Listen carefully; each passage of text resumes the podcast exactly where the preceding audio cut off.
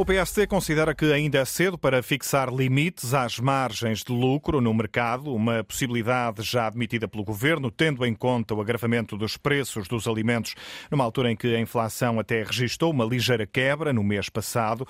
Os sociais-democratas eh, desafiam o Estado a devolver eh, o dinheiro que está a arrecadar com a inflação. O dirigente do PST, Pedro Duarte, pede também fiscalização apertada, aumentos de preços imorais, antes de se avançar avançar com outras medidas. Enquanto nós não tivermos dados muito concretos sobre o que realmente está a acontecer, eu acho que nós não devemos tomar medidas que possam, de facto, depois prejudicar aquilo que é um funcionamento do mercado normal e que, no fim do dia, visa melhorar a vida de todas as pessoas, dos consumidores, designadamente ao nível dos preços. E, portanto, isto às vezes pode ter efeitos perversos. Portanto, eu não posso, nesta altura, e o PS não pode, nesta altura, defender uma medida dessa natureza, eh, porque também estamos muito atentos para perceber ainda quais são as razões e as causas do que está a acontecer. É? O PST recusa para já apoiar uma eventual fixação de limites às margens de lucro na venda de bens essenciais. O Semanário Expresso adiantou nos últimos dias que o Governo está a estudar alterações à lei para fixar um limite para as margens de lucro. No fim de semana, a Ministra da Agricultura também fez saber que estão a ser estudadas todas as medidas para que o consumidor possa possa pagar o preço justo pelos alimentos. O líder do Chega propõe uma margem máxima de lucro de 15% para os bens essenciais, uma proposta deixada esta tarde por André Ventura, depois de ter visitado alguns supermercados na região de Lisboa. O que tivemos a ver hoje em vários dos supermercados e confirmar com os nossos olhos, na região de Lisboa, podíamos ter feito notas, creio que seria igual, é que os preços estão absolutamente pornográficos, face aos rendimentos que os cidadãos tiveram de aumentos. E, portanto, assim sendo, faz sentido uma limitação extraordinária, temporária, de seis meses no projeto que colocamos, até nova avaliação, em que estes produtos têm uma margem máxima de lucro de 15%. Se tudo voltar ao normal dentro de seis meses, as empresas voltam à sua atividade normal. Se não voltar, eventualmente manter-se-á esta medida. A medida que passa por uma margem máxima de lucro de 15% para os bens essenciais, a proposta deixada esta tarde pelo líder do Chega, André Ventura.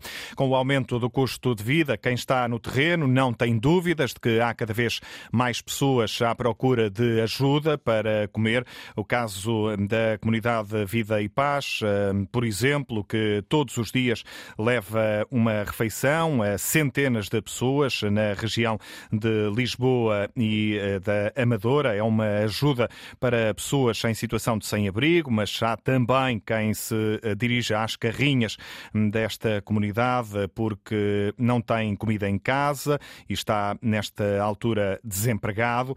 A jornalista Cláudia Godinho foi acompanhar este trabalho e escutou testemunhos. Guardada de pequeno. Guardada de pequeno. Não é Teresa tem 68 anos, dorme com o marido no Terreiro do Passo, em Lisboa. Ela está debaixo de várias cadeiras tapadas por um cartão, ele debaixo das mesas de uma esplanada que está arrumada. Há três meses que a comunidade Vida e Paz dá uma ceia ao casal todas as noites. Dá para pequeno almoço ou por qualquer hora. Estava-me a dizer que há certas casas que vêm mesmo cá. Há sítios onde nós vamos mesmo às casas, é o este caso.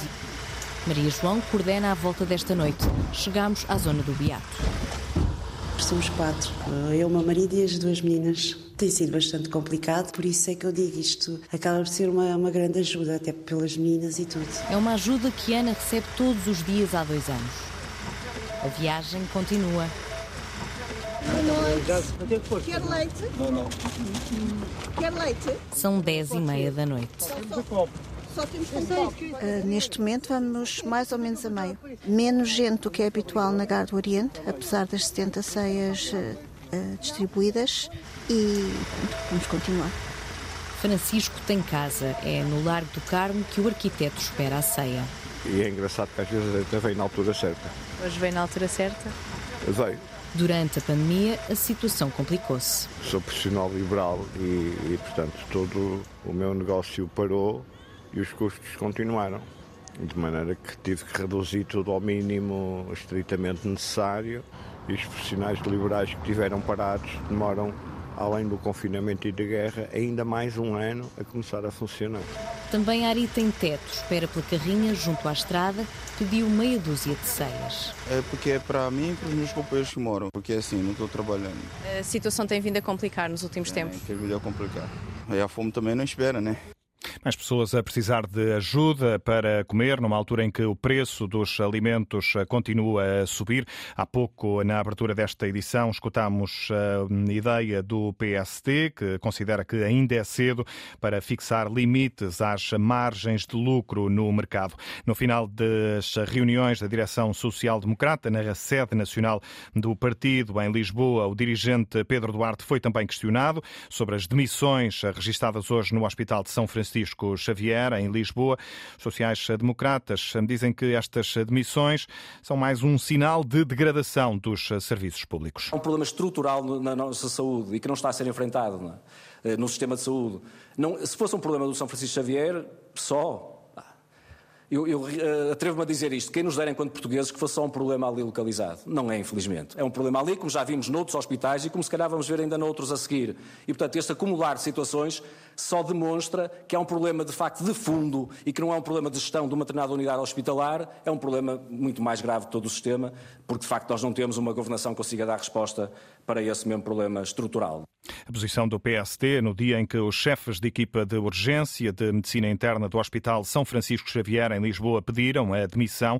16 eh, assistentes hospitalares eh, bateram com a porta, em bloco, numa carta enviada ao Conselho de Administração. Estes profissionais criticam a falta de soluções para os problemas eh, do serviço. O São Francisco Xavier é um dos hospitais que vai ficar sem urgência pediátrica durante a noite. O plano de reorganização das urgências pediátricas de Lisboa e Val do Tejo, apresentado hoje pela Direção Executiva do Serviço Nacional de Saúde, prevê ainda o encerramento noturno destes serviços em Loures e Torres Vedras.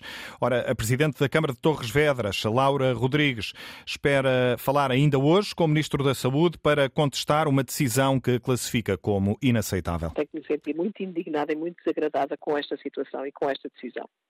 Noutras circunstâncias, nós poderíamos dizer aos, aos utentes da urgência pediátrica: olha, a maior parte das situações não são urgentes e, portanto, pode esperar para amanhã de manhã, vai ao seu médico de família. O que acontece é que nós não temos médicos de família. Não se pode dizer isto às pessoas. Não têm médicos de família, ao mesmo tempo deixaram de ter a urgência pediátrica noturna e aos fins de semana. E, portanto, isto é uma decisão completamente lamentável e que realmente nos, nos, indigna profundamente e que faremos chegar isso naturalmente com a maior brevidade, provavelmente ainda hoje, ao Sr. Ministro. A indignação de Torres Vedras, a partir de abril, só 10 dos 14 serviços de urgência de pediatria na região de Lisboa e Val do Tejo vão estar eh, sempre disponíveis 24 horas por dia. O Instituto Português do Desporto e Juventude e o Instituto Nacional para a Reabilitação condenam a exclusão de pessoas em cadeira de rodas na meia maratona de Lisboa. O caso aconteceu no último fim de semana. A organização justificou a decisão com questões de segurança. Agora, o IPDJ fala de uma clara violação da lei da não discriminação que deve ser punida. Mário Galego. Repúdio quanto aos acontecimentos relatados que violam a lei da não discriminação. Assim dizem Instituto Nacional para a Reabilitação e o Instituto Português do Desporto e Juventude, depois da exclusão de pessoas em cadeira de rodas na meia maratona de Lisboa, por alegadas questões de segurança. Para os dois institutos, as questões alegadas relacionadas com a salvaguarda da integridade física de todos os participantes e garantia de segurança têm um teor prático que se desconhece e está omisso no regulamento da prova. O Maratona Clube de Portugal, que organizou a prova, já veio dizer que explicou à Associação de Paralisia Cerebral de Lisboa que as limitações se deveram apenas a questões de segurança decorrentes da especificidade do tabuleiro da Ponte 25 de Abril e também da salvaguarda da integridade física de todos os participantes. O Maratona garante que pediu desculpas pelo incidente em que um grupo de pessoas em cadeira de rodas foi impedido de participar na prova com o argumento de que o regulamento não permite a participação de pessoas em cadeira de rodas. O Maratona Clube de Portugal já pediu eh, desculpa pelos eh, acontecimentos eh, do último domingo e recorda que foi pioneiro na inclusão de atletas com incapacidade em todas as provas organizadas por esta entidade. O dia foi de tombos na Bolsa de Lisboa e nos principais mercados europeus. No caso de Lisboa, a queda foi superior a 2%, com o BCP, o único banco que integra o PSI, a cair mais de 7%. As quedas no setor bancário arrastaram, de resto, as praças europeias para o vermelho, num clima de receio quanto a uma eventual nova crise financeira depois da falência de dois bancos nos Estados Unidos.